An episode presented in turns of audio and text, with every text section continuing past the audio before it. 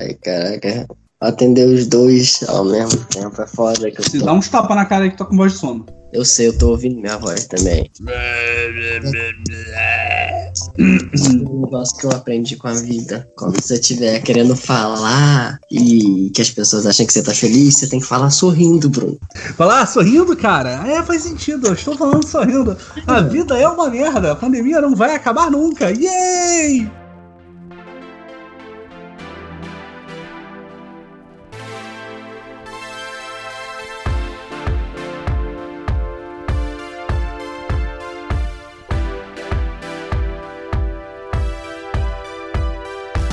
Olá a todos, esse é o 4 Bits, o único podcast sobre videogames e cultura pop gravado de dois dos quatro cantos do mundo. Diretamente de Toronto, no Canadá, arroba Kila Ciro. Diga olá, Ciro. Bom dia, jovem. Dica pra vida. Quando tiver em ligação de voz com alguém, sorria pra fingir que você se importa. E eu sou o Bruno, arroba Bruno Grandins, vindo diretamente de Dublin, na Irlanda, e eu não consigo desligar a voz do boletim do globalismo brasileiro mal aí. Jabá próprio! Hoje a gente vai fazer aquele apanhadão do que a gente tem jogado esses últimos dias, então a gente vai fazer aquela conversa de bar sobre as nossas últimas aventuras virtuais da última quinzena.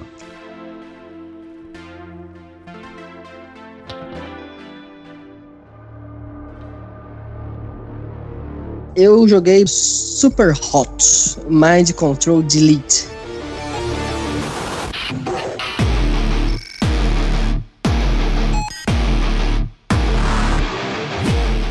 Então, a gente tava aqui, a gente gravou a reação do Bruno quando ele soube que ele poderia baixar esse jogo de graça porque ele já tem o Super Hot original. Estou já. Então, e eu fiquei muito feliz com essa notícia. E eu fui lá e baixei o meu Super Hot Mind Control Delete também. Qual é a minha história com esse jogo, né? Eu lembro muitos anos atrás, quando algum desses sites, esses grupos de entretenimento de videogame começou a mostrar esse jogo, eu achei o conceito iradíssimo. E eu peguei, abri o Steam e comprei. E assim, não é muito comum pra mim pegar e baixar um jogo que eu ouvi falar bem pouquinho e amar o jogo, sacou? E esse jogo ele tem esse conceito super interessante que o tempo ele só anda, ele só segue quando você se mexe, quando você anda, quando você olha para os lados. Se você não fizer isso, o tempo passa bem devagar, num super slow motion, né? E a premissa é que você é, passa por uma sala matando todos os personagens que estão lá. Bem básico, né? Bem videogame. Mas essa gimmick aí, né? Esse detalhezinho de o tempo só se mover contigo, transforma a sala, esse shooter, né? Num puzzle. E é, porra, é foda, cara. E aí, para jogar por cima, assim, um temperinho desse, dessa sopinha de videogame bem básica, você tem toda a premissa que o jogo quebra a quarta parede o tempo todo. O que é talvez o meu trope, ou tropo, se você for dessas pessoas que traduz tudo literalmente, favorito de videogame, que é o videogame que sabe que é um videogame. Pois é, e esse jogo ele faz isso de uma forma maestral, cara. Porque ele começa basicamente como se fosse um jogo de fases, sem a, a premissa não ir, iria além disso, de o tempo só se mexe com você. Só que você só tá jogando, aí você termina a fase, né? Aí sempre que você termina a fase, fica tocando na tua cara assim na tela. Super hot. Super hot. Pois é, a gente fica duas horas fazendo isso, né? Aí depois que você já jogou várias fases, começa a, o- começa a aparecer outras coisas na tela, sabe? Como se tivesse uma tela de DOS. Aí alguém vem falando assim, nada disso significa nada. Isso aí é, é inútil, você tá perdendo seu tempo, não sei o quê. Aí você fica, cara, que legal, o videogame tá jogando comigo. Aí ele mostra e fala, desliga esse jogo, sai daqui. Aí eu resolvi na época, né, no Super Hot 1, entrar no jogo e desliguei. Aí abri de novo. Aí ele fala: Você voltou, não sei o que, que você tá fazendo aqui, não significa nada, você quer mais, então toma mais. Aí fica, caraca, que maneiro. Aí no final do jogo, você chega numa sala. Porque isso, não sei se eu falei, isso é um spoiler de Super Hots? Não Cara, o Super Hot já tem um tempinho que saiu, acho que vale falar, porque, tipo. jo- É, é porque você vai jogando e ele vai falando essas mensagens até a hora que você tira o- um capacete de VR e você descobre que dentro do jogo você tá jogando um jogo. Pois é, aí no final do jogo ele te bota pra te se matar. Você termina a fase, aí você segue um corredor, aí você chega no final do corredor, você vê um dos personagens que são os que você mata, porque no- você mata uns personagens todos poligonais em vermelho. Ele, todos esses personagens poligonais são vermelhos, né? E aí você vê um sentado na, numa, numa escrivaninha jogando no computador com VR, que seria você, sacou? E tipo, o jogo não tem opção, ele te coloca nessa sala e tu vê um cara de vermelho, tu tem que matar. Uhum. Aí tu fica assim, caraca. E tu fica parado lá, tipo. Aí tu se mata, tu fica, o que significa isso? Aí tu fica se questionando, um maior questionamento fi- filosófico sobre esse jogo louco, cara. Sim. Cara, eu, acho, eu acho muito foda como ele faz isso, porque quando você chega na sala, que, tipo, o jogo deixa claro que a pessoa sentada no, jogando com óculos de VR é, é você, é o seu personagem Super Hot. E aí você para pra pensar, cara, então todo mundo que eu matei era gente?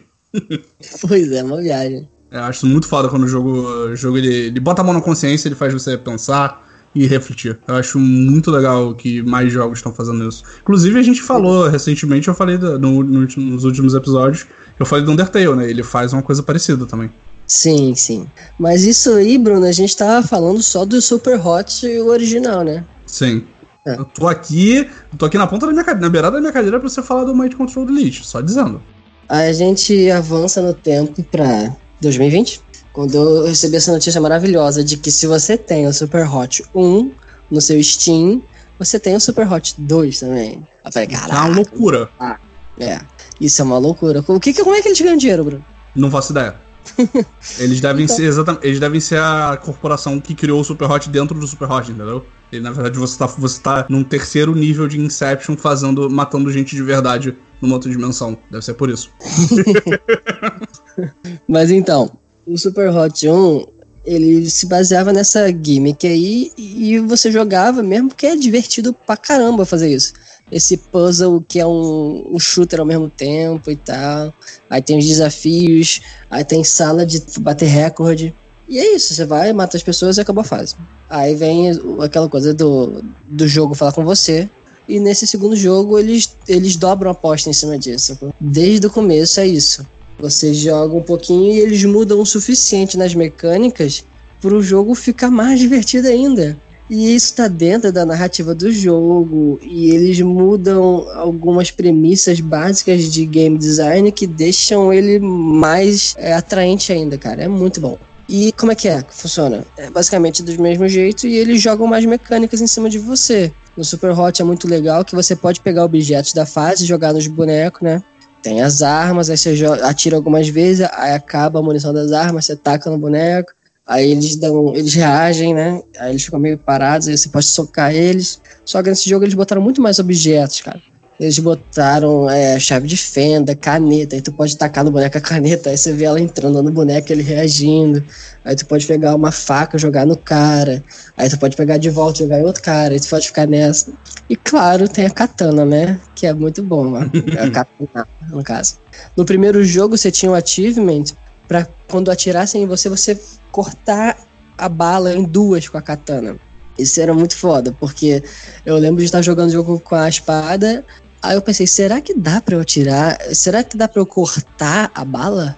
Aí quando a bala tava vindo pra mim e eu botei o, o direcional em cima dela, o crosshair mudou para um, um desenho de um corte, né? Que é quando você pode cortar a coisa.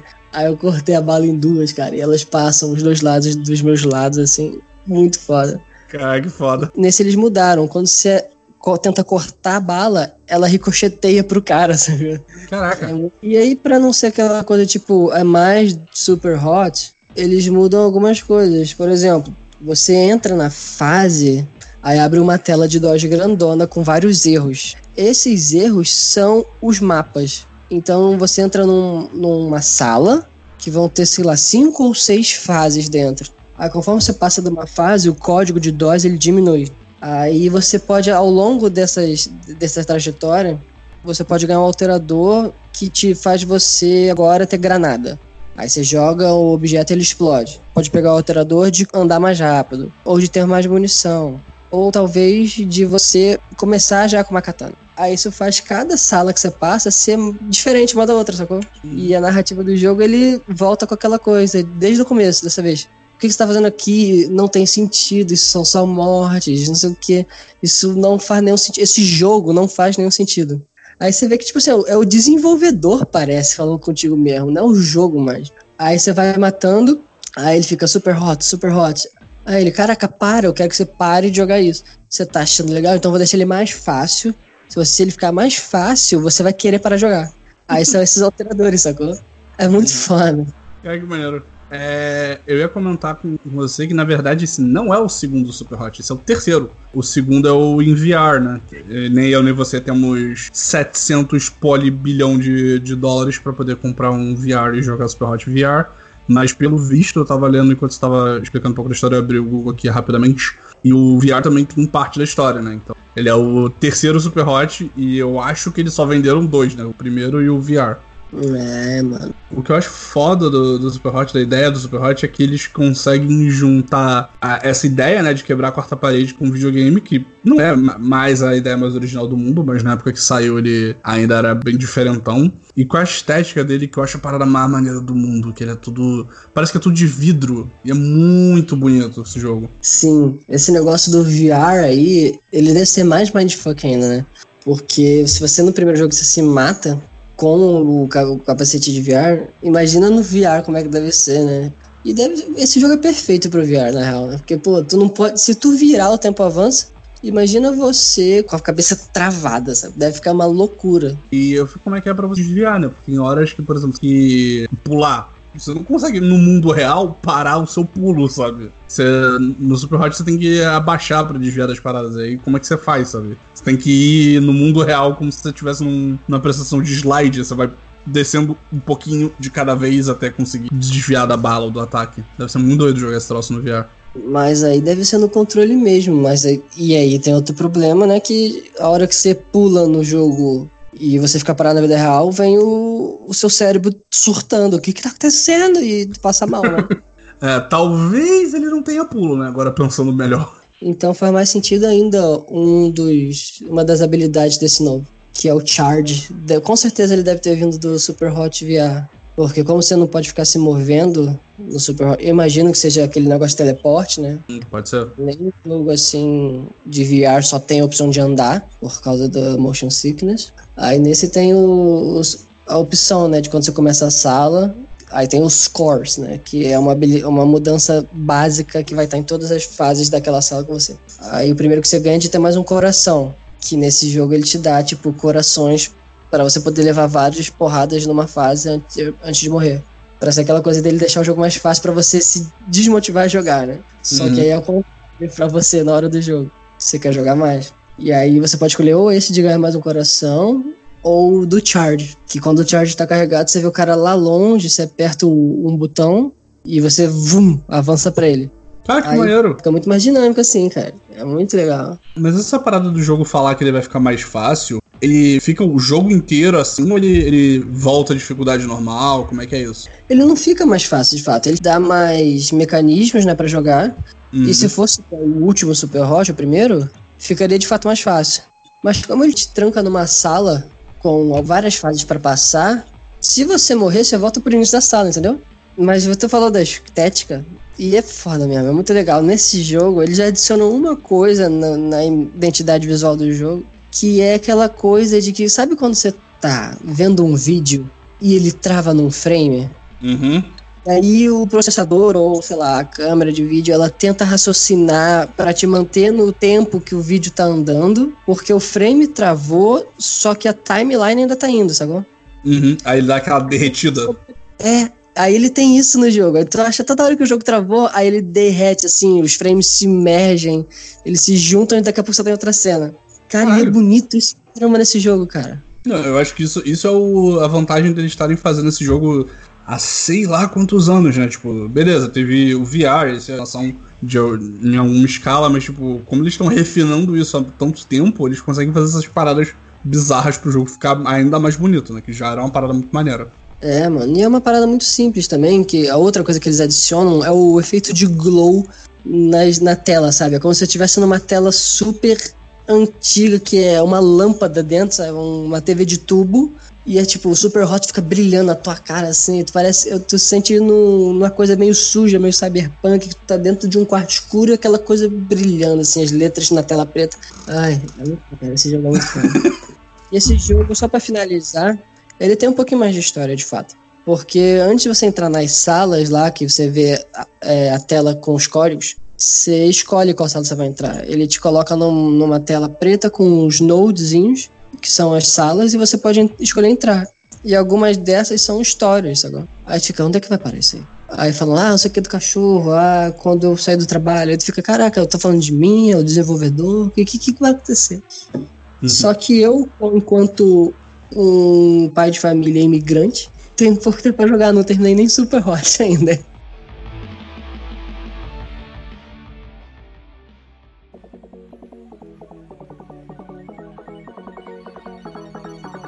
E aí, Bruno, o que, que você tá jogando? Eu posso falar com tranquilidade que eu estou completamente viciado em Fall Guys.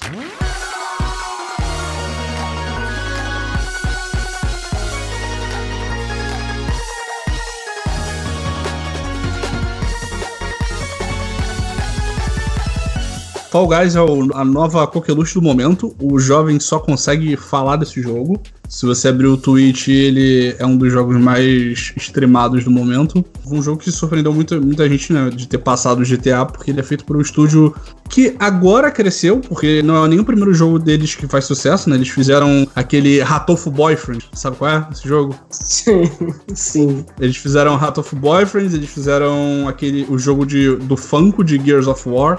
Então, tipo, eles estão fazendo jogos cada vez maiores e ficando mais, mais conhecidos, a Mediatonic. E o Fall Guys ele foi anunciado ano passado na conferência da Devolver, que é a distribuidora. E ele é um Battle Royale, só que um Battle Royale misturado com a Olimpíada do Faustão.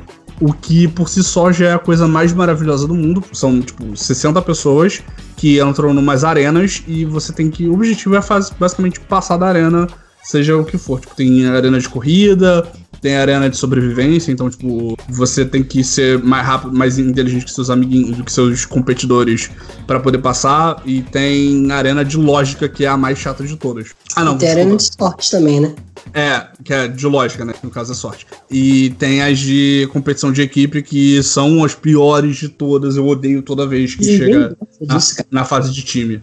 Cara, é porque eu acho que a parada da, da fase de time, e aí entrando num, num, problema que o jogo tá tendo, mas que, cara, faz todo sentido, é que as partes de time, se o servidor não tá legal, se a conexão não tá muito boa, dá uns lags, então você meio que não sabe, não tem como se coordenar com quem você já não tá falando para fazer um objetivo. Então, às vezes, você sempre tem a impressão de que você tá no pior time de todos, porque cada um tá fazendo uma parada e, tipo, às vezes é por exemplo, dentro dessas mini fasezinhas que vão diminuindo o número de pessoas, tem várias opções. Então, por exemplo, corrida tem uns quatro tipos de. umas quatro fases diferentes de corrida. Eu acho que até mais. O de lógica, eu acho que só tem um, que é um jogo da memória, que você fica em cima de uma arena, de um, de um quadriculado, e você tem que saber onde vai eh, virar a carta certa.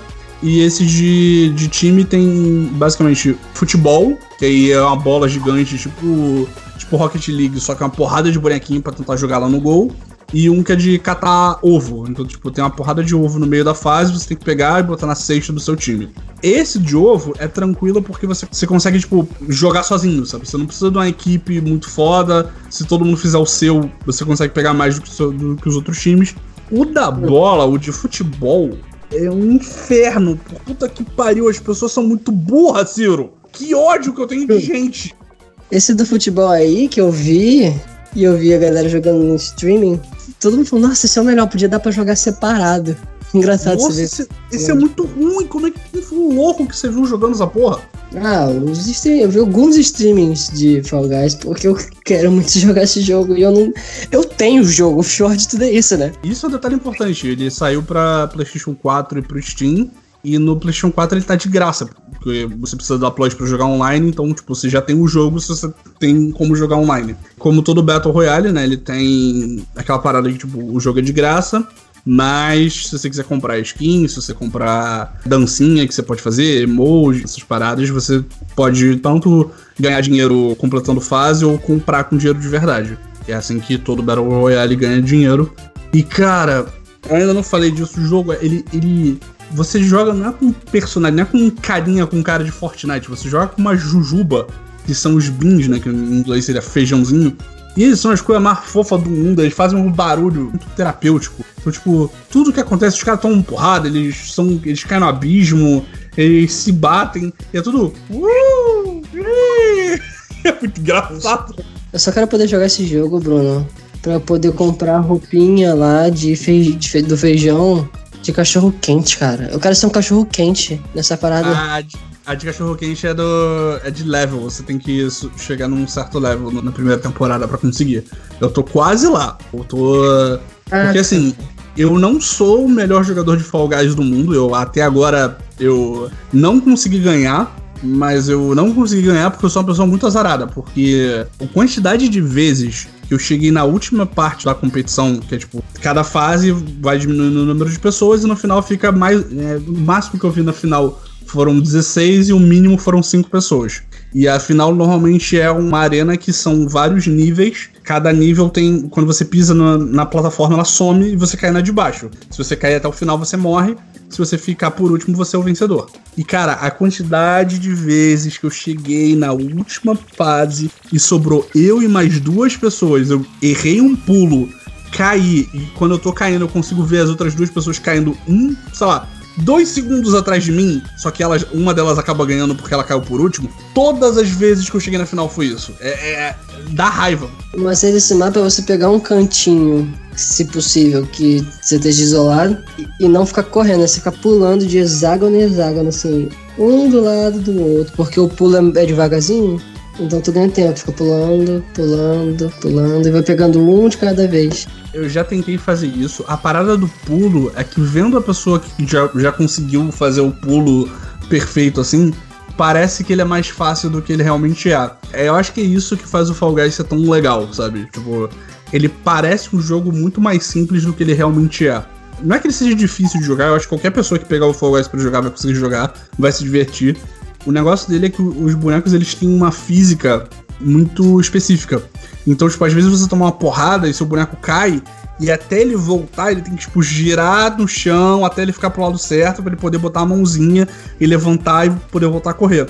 Então, muitas fases, que agora que já tem um tempo que o jogo saiu, né? Ele saiu dia 4, você vê que as pessoas que já são, tipo, os mestres do Fall Guys, eles já entenderam como funciona a física do jogo. Então, por exemplo, tem uma fase que ela é uma plataforma, é um retângulo flutuando assim em cima de uma poça gigante de iogurte, não sei o que, que é, um bagulho rosa.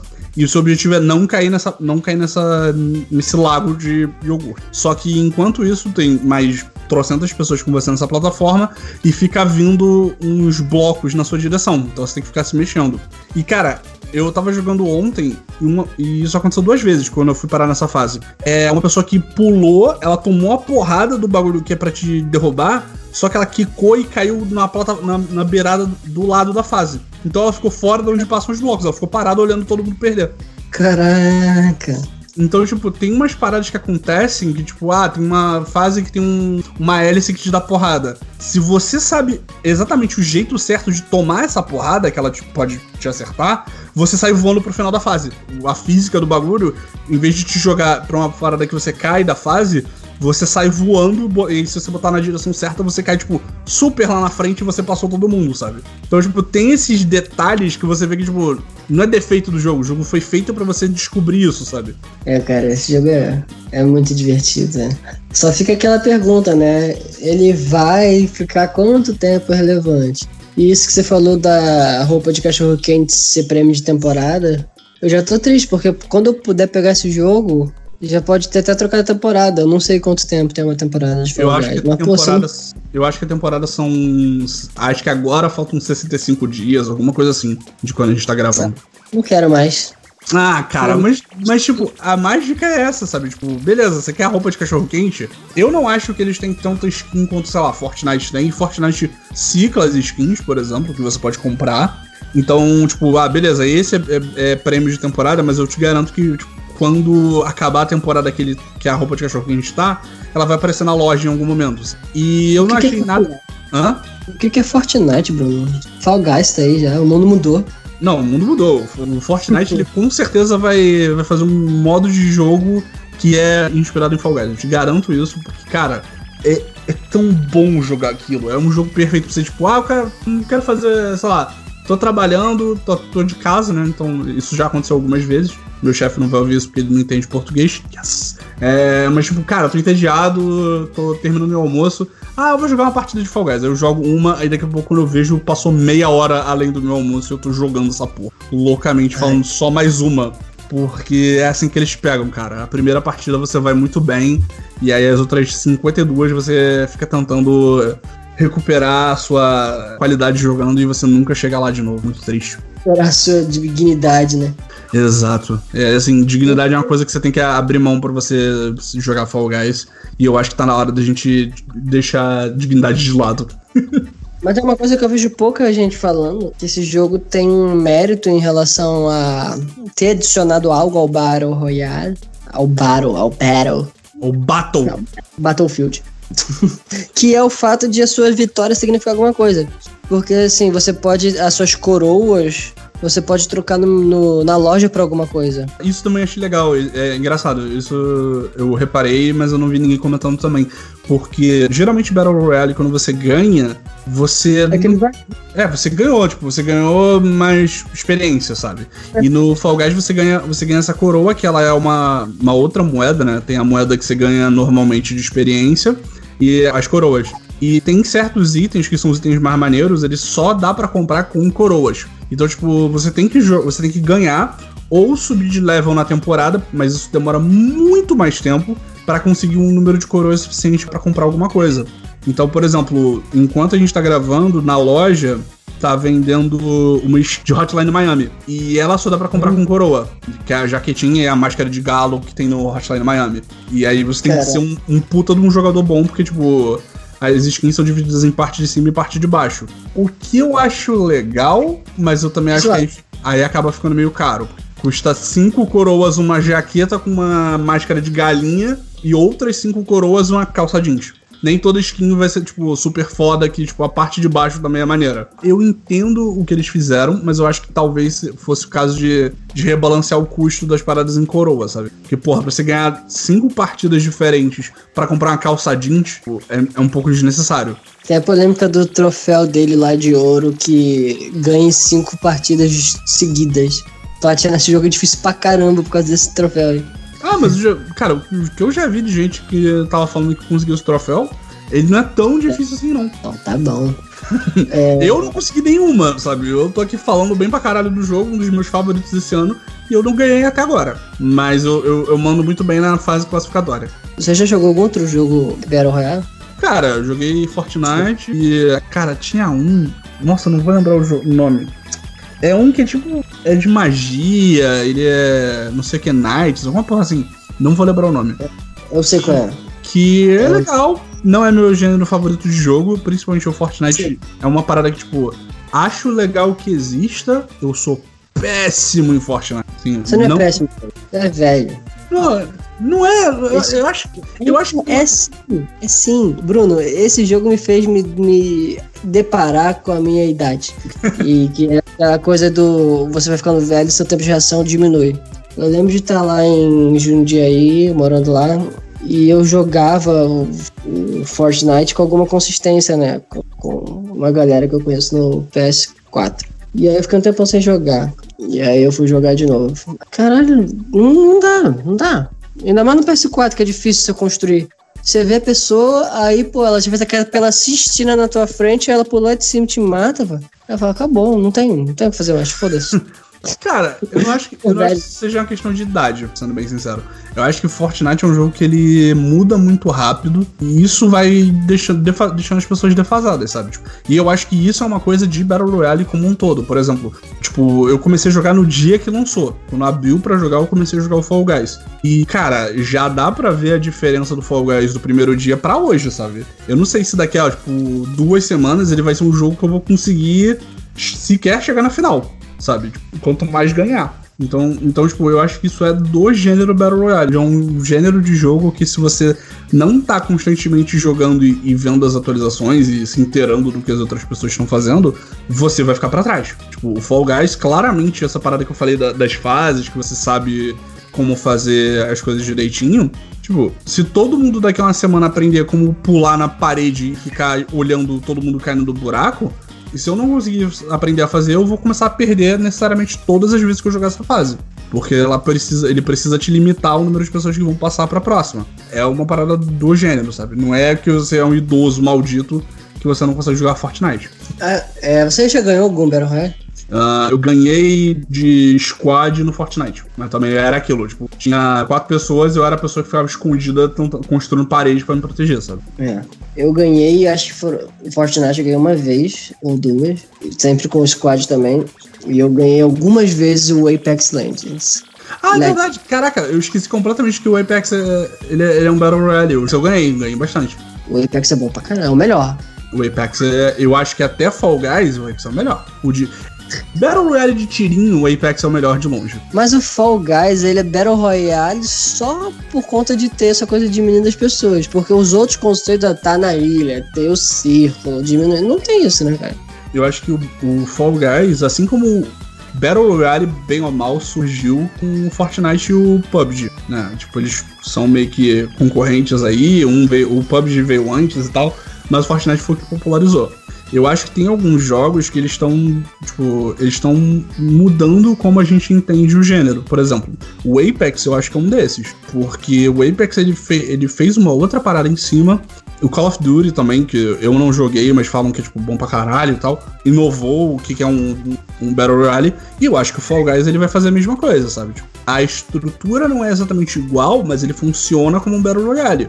Começam 60 pessoas e vai diminuindo aos poucos. Só que a única coisa é que ele vai diminuindo aos poucos por fases. Porque dá pra fazer um Battle Royale tipo Fortnite com a ideia do Fall Guys. Só que eu acho que seria não seria tão divertido. Porque o legal é estar todo mundo entochado na fase e aí vem aquela maré de boneco se batendo, capotando, pra tentar passar numa porta, sabe? É muito O engraçado. O engraçado do Fall Guys é isso. Se ele fosse um mundo aberto que você vê, tipo, um ou outro competidor, né? Que não é nem inimigo, porque você não consegue lutar no jogo, eu acho que ele não seria tão engraçado e tão divertido de jogar, entendeu?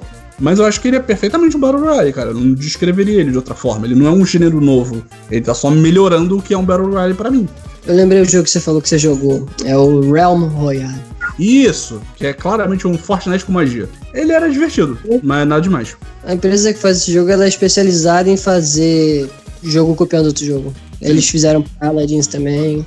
Ah, não sei. Ele tem a cara, né? Que é aquele. É o design de Fortnite piorado. Pois é.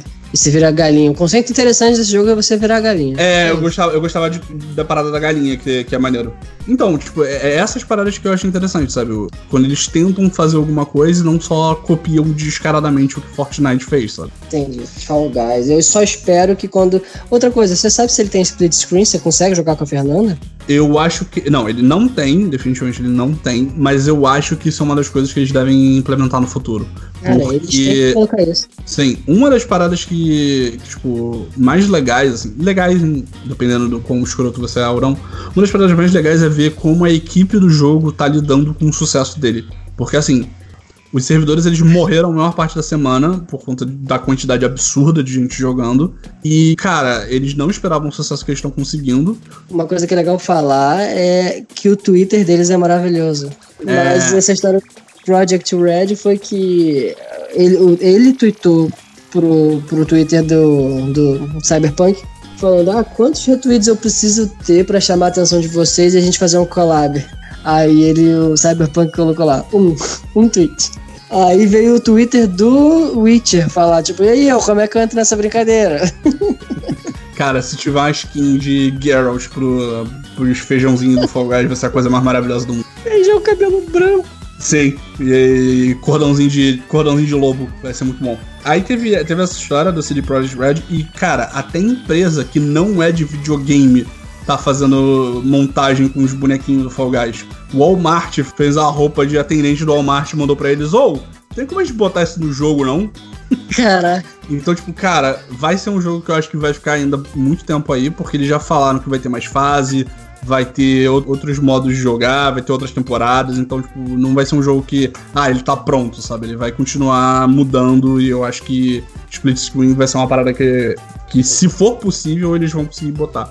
A gente já tá aqui em casa, já mostrei o trailer a gente quer muito jogar esse jogo, cara. Os três Sim. juntos. Sim, mas acho que vai rolar assim. Então, cara, se você quer jogar uma coisa divertida pra cacete, Fall Guys é o jogo. Toda, todo jovem tá, tá jogando Fall Guys.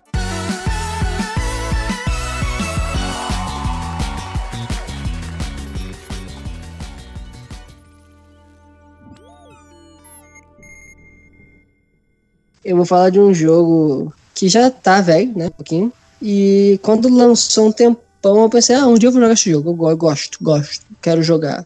Eu tô jogando, Bruno, o Tacoma.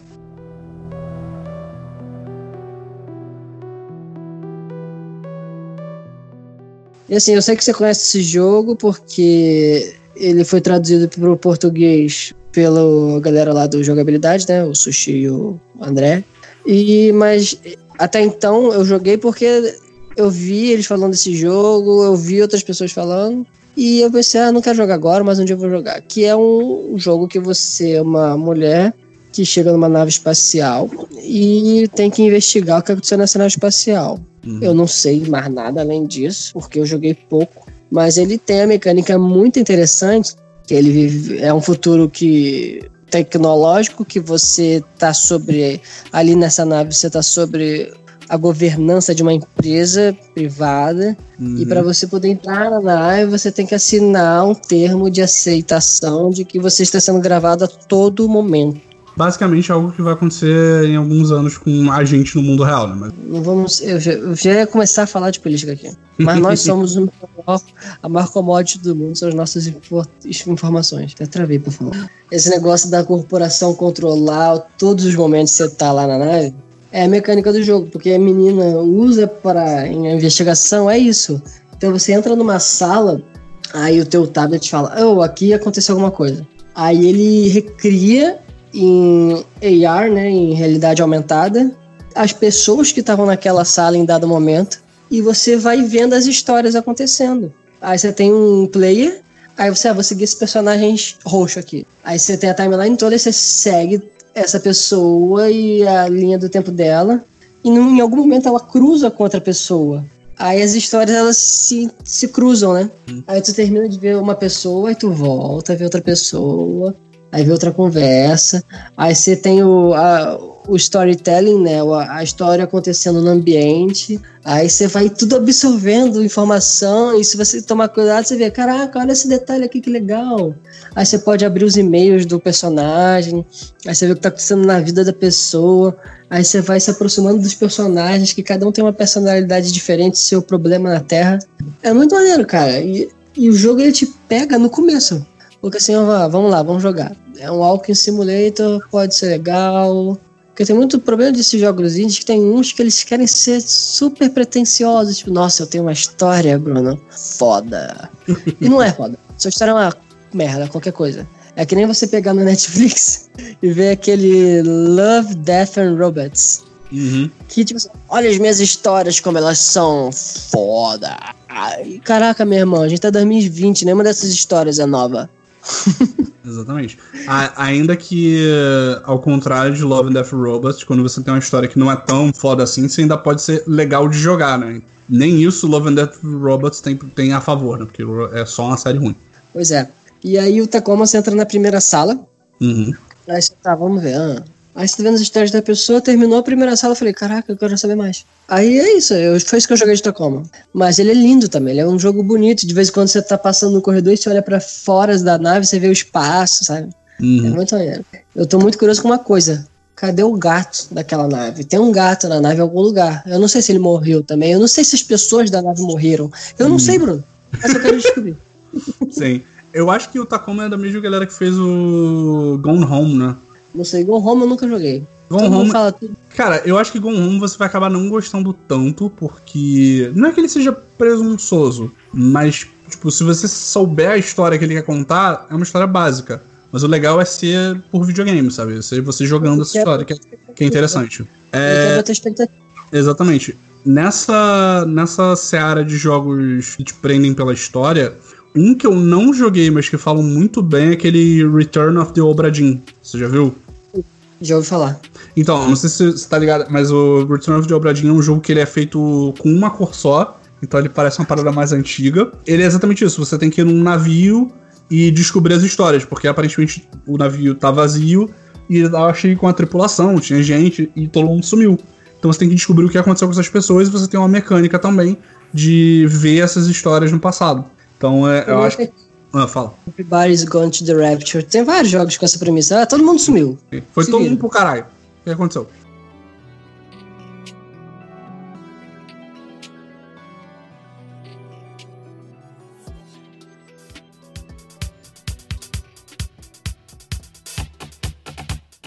Então, saindo um pouquinho de jogo, só pra gente encerrar por hoje, eu terminei de assistir a segunda temporada de Umbrella Academy.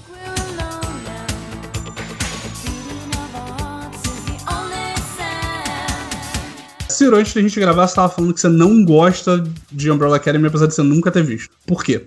É, você começou. Eu acho que a gente começou a ver um episódio, eu achei um saco. Aí a gente parou de ver.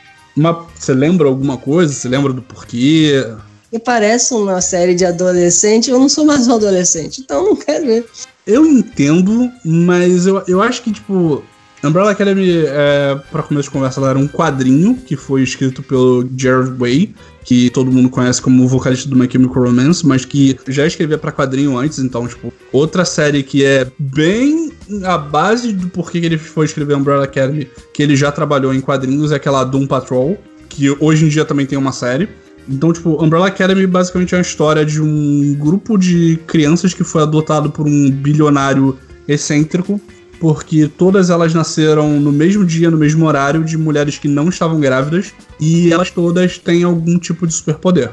Então, na verdade, nasceram mais crianças, mas tipo, você não, não conhece essas outras pessoas. Só conhece os sete da academia, que é, a- é onde ele botou esse bilionário o Sir Reginald Hargreaves, ele botou todas as crianças numa academia.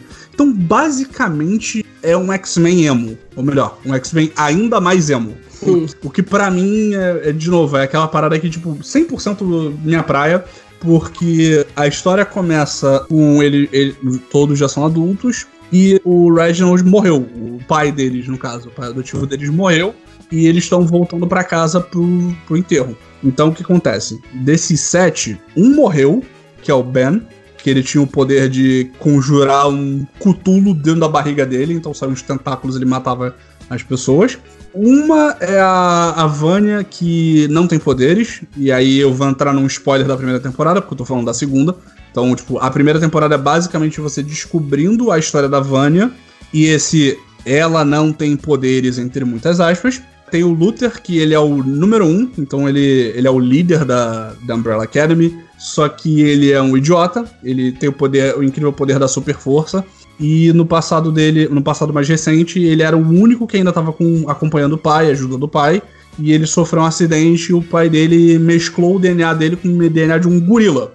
Então ele é a cabeça de uma pessoa num corpo meio bizarro de gorila, então ele tipo, é gigante, meio, meio, meio ogrão, assim, sabe qual é? Ele é meio desajeitado. Quem mais? Quem faltamos falar? Tem um macaco. Então, o macaco ele é o Pogo, ele é o, o mordomo da, da família. Ele é um macaco super inteligente, então ele usa terno e bengala. Então ele é um personagem mais legal de todos, porque ele é um macaco que fala. Tem o Klaus, que ele fala com os mortos. Só que o que acontece? Ele não tem muito controle sobre o poder, então ele acaba se tornando um alcoólatra e viciado em drogas, porque é só isso que consegue fazer ele não ver gente morta o tempo todo e ouvir gente morta falando na cabeça dele. Então ele- o poder dele deixou ele meio doido.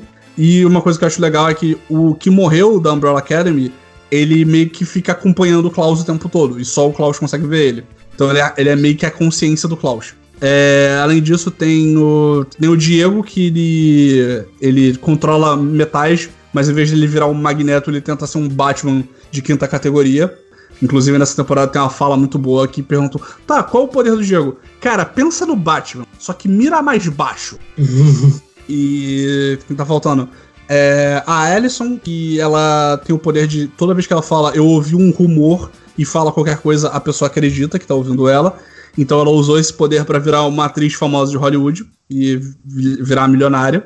E a série começa com esses personagens, sem o fantasma, porque ele não tá fisicamente lá, se reunindo pro velório. E no, depois do velório abre um portal, e de, desse portal cai o quinto irmão, que é o número 5, que tinha desaparecido 17 anos atrás, então ele ainda é um adolescente. Só que o número 5 ele, ele tem o poder de teleporte e ele um dia tentou teleportar, em vez de teleportar, ele tentou viajar no tempo. E ele acabou errando o pulo e ele pulou para para um futuro pós-apocalíptico. Então, tipo, o legal de Umbrella Academy é essa galera totalmente disfuncional que cresceu na, na família, entre muitas aspas, de que não é uma família de verdade. É, eles estão tendo que começar a interagir mais com, uns com os outros e descobrir o que diabos aconteceu na vida dos irmãos deles, né? Porque eles foram criados juntos, apesar de. Tipo, eles foram adotados, mas eles não são adotados mesmo. Eles foram. jogaram eles na casa e falaram que eles eram irmãos. Mas eles mesmo não foram criados assim, eles se consideram irmãos por conveniência, sabe? Então a primeira temporada é, é legal porque, tipo, ela é essa. Eles se reunindo de novo, o que é uma tautolomia, então, eles se reunindo, é aprendendo a lidar uns com os outros, com a personalidade uns dos outros.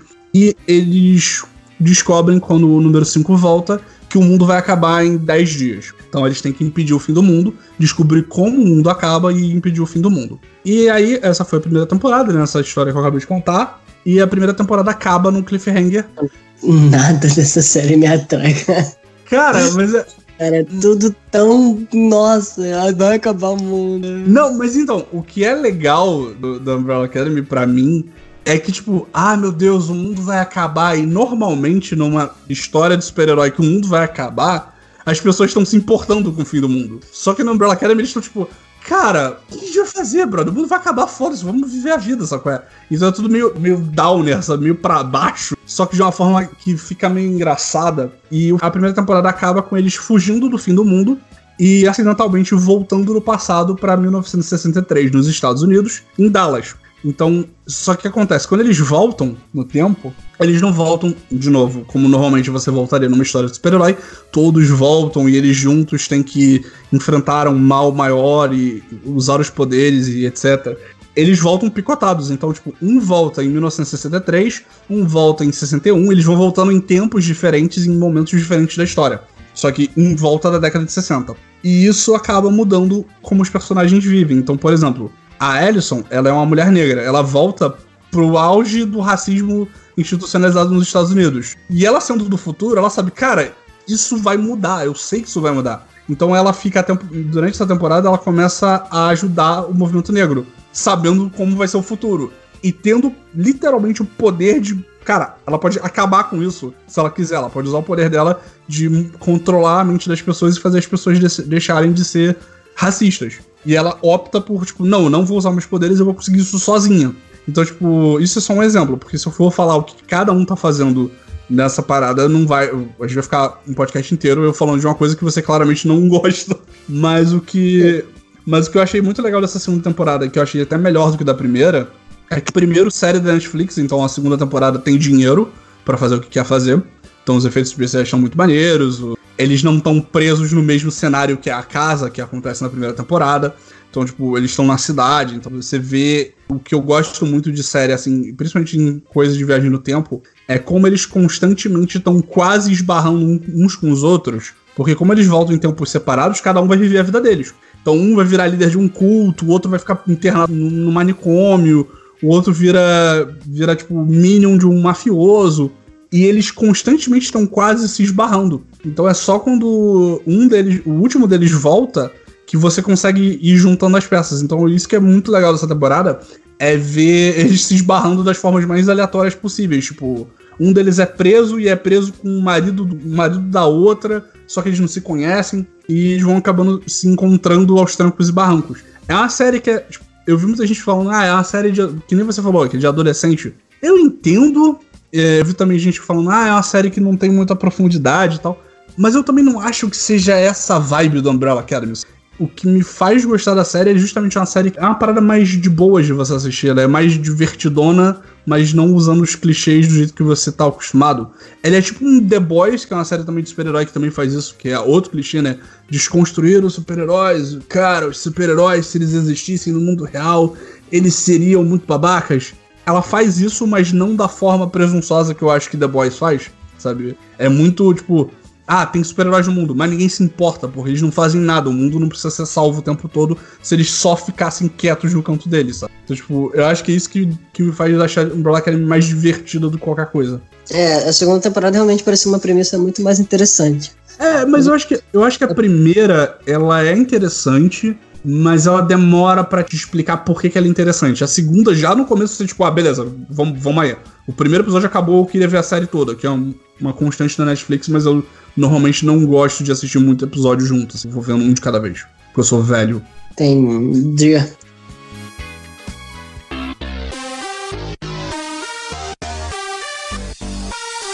Em questão de sériezinhas também, eu comecei a ver The IT Crowd, que por sinal tem a melhor musiquinha de entrada de série. eu não sei se você já viu, mas é uma série britânica, então já ganha vários pontos por isso. Uhum. E tem um ator que eu gosto dele de graça. Que eu já vi um filme dele com Ben Stiller, que o nome dele no filme era Jamarcos. Então, pra mim, ele sempre vai ser Jamarcos. Eu sei, eu, cara, pior que o nome dele é super complicado. Eu, eu, eu não assisti. Pior que não, nunca é assisti- não é complicado, não. Eu nunca lembro, é muito complexo, não é complicado. É. Mas esse, é, o, esse filme é o, o Neighborhood Watch, né? Uhum. Vigilante, Sei lá como é que é em português. E aí, nesse. eu ele, é, é- ele, é, ele é negro, né? Ele tem um afro, né? Que ele divide no, num, num dos lados da cabeça. E aí fica aquele cabelo irado, né? E ele tem uma vozinha fina nessa série, ele é muito engraçado, ele é meio lento, né? Meio inocente, é muito bom. Só que assim, essa série, o problema de ver série hoje em dia, Bruno, é que muita série envelhece muito mal. Uhum. E ela tem umas piadas que tu fica assim, não, só não. não. Mas é engraçado. Para. Essa coisa do humor britânico que a piada tá no tom de voz da pessoa. Uhum. Do nada o personagem dá um berro e tu fica, caraca, que isso? Sim. E tem uns momentos muito engraçados, assim, mas eu vejo mais por ele e pela atriz que é a chefe deles. E tem aquela coisa de ser uma série mais antiga que ela bota pra você entender como principal o branco hétero. Sei. E o cara que é o branco hétero, ele é um, tem graça, o maluco não é engraçado, sabe? É o que eu chamo de o efeito Dedé Santana. Ele é o protagonista, mas ele é o personagem mais sem graça que tem. Pois é, cara, mas ele tem umas piadas muito boas. Eu comecei a falar dessa série quando eu tava participando de outro podcast dos amigos meus. Aí um deles fala: Ah, essa série é legal porque ela tem a melhor cena de suicídio. Como assim, cara? Caralho, o quê? Mas é engraçado mesmo que tem um personagem que ele é o dono da empresa. Aí ele tá numa reunião falando: Eu sou o, cara, o melhor cara do mundo. Eu sou muito bom porque eu consegui bilhões de bilhões. Aí a, a secretária chega: Ah, Fulano, a polícia tá aqui pra querer perguntar sobre as pensões. Aí ele: Ah, tá, Fulano, então vai lá, fala pra eles que eu já vou. Aí ele levanta, abre a janela e pula como se estivesse pulando na piscina, sacou? E é muito ridículo, cara. E é um personagem que ele tava na primeira temporada inteira, ele era divertidíssimo e ele morre. E aí depois vem o filho dele substituir dele e ser o chefe da empresa. Aí o filho dele tem uma entrada triunfal no velório, sabe? Aí todo mundo fala ah, que ele morreu, não sei o quê, e a empresa vai ser comandada por esse cara aqui, porque o filho dele sumiu e desapareceu. Abre a porta da igreja, aí o filho dele levanta a mão pro alto, fecha o punho. Father! é muito bom, cara. Aí tem umas piadas muito engraçadas, mas não é aquela série que sai do nota 8 ou do 7,5, sabe? Aí eu vi até a terceira temporada São quantas? e você vê como é, são cinco, só que a quinta temporada é um episódio. E são, é rápido, são 10 episódios por temporada. Só que eu tava muito querendo ver outra série, que todo mundo fala há muito tempo, e ela entrou, acho que no Netflix recentemente, né? É, eu acho. Eu acho que a Fernanda, se não me engano, minha esposa, ela viu toda a Este Crowd. Mas eu acabei não vendo, eu deixei ela. Não tava assistindo e eu tava fazendo outra coisa. Mas é aquela parada, né? A Este Crowd é a série que foi. Não exatamente ela foi comprada, não é exatamente o mesmo formato, mas é sempre um timing estranho, como logo depois que a IT Crowd virou um sucesso, surgiu o Big Bang Theory nos Estados Unidos, né? Ah, Big Bang Theory, né? fala sério aí. Exa- Não, eu sei, mas é exatamente isso, né? Tipo, é, o, é a história da série britânica que é comprada e corrompida pela, pela forma que os americanos fazem, fazem série. Não, foi, não é exatamente uma versão, mas é muito, tipo, olha, olha o que tá fazendo sucesso na, no Reino Unido, como a gente pode fazer pra catapultar disso. Esse é o problema do americano, né? Ele não pode ver nenhuma mídia ou nenhuma coisa de entretenimento de outra cultura fazendo sucesso. Não, tem que fazer o meu. Sim. A única exceção a essa regra é Monty Python, porque eles nunca tentaram fazer um Monty Python deles, e todo humorista americano cita Monty Python como a coisa mais engraçada do mundo. É, numa dessas eles acertam e fazem um The Office da vida.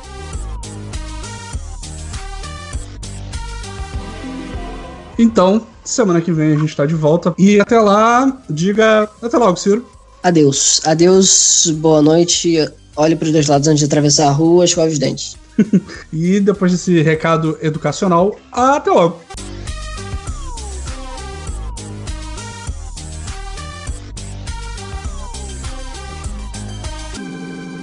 Eu tenho que parar com a minha preguiça de jogar no computador, porque eu não, não costumo jogar no computador, mas se for pra jogar em co-op, a gente abre uma exceção. Sabe o que, que é? Que você não quer jogar no computador? Vou te falar. É que você não tem uma cadeira gamer. Eu tô sentado numa cadeira de computador, que eu consideraria uma cadeira gamer. Não, não, ela é colorida. Ah, ela não, é ela, fluorescente. não, ela é preta. Ela tem aquela almofadinha pro teu pescoço, então não é cadeira gamer, cara. Não tem uma cadeira, ela não tem uma almofada, você tem razão. então você tá dizendo que eu não sou um gamer? Não, você tem que devolver a tua carteirinha aí pro setor do RH e pedir Graças demissão. a cara. Deus. Finalmente, não sou mais um gamer. Obrigado. Final, achei que, nunca achei que eu conseguia.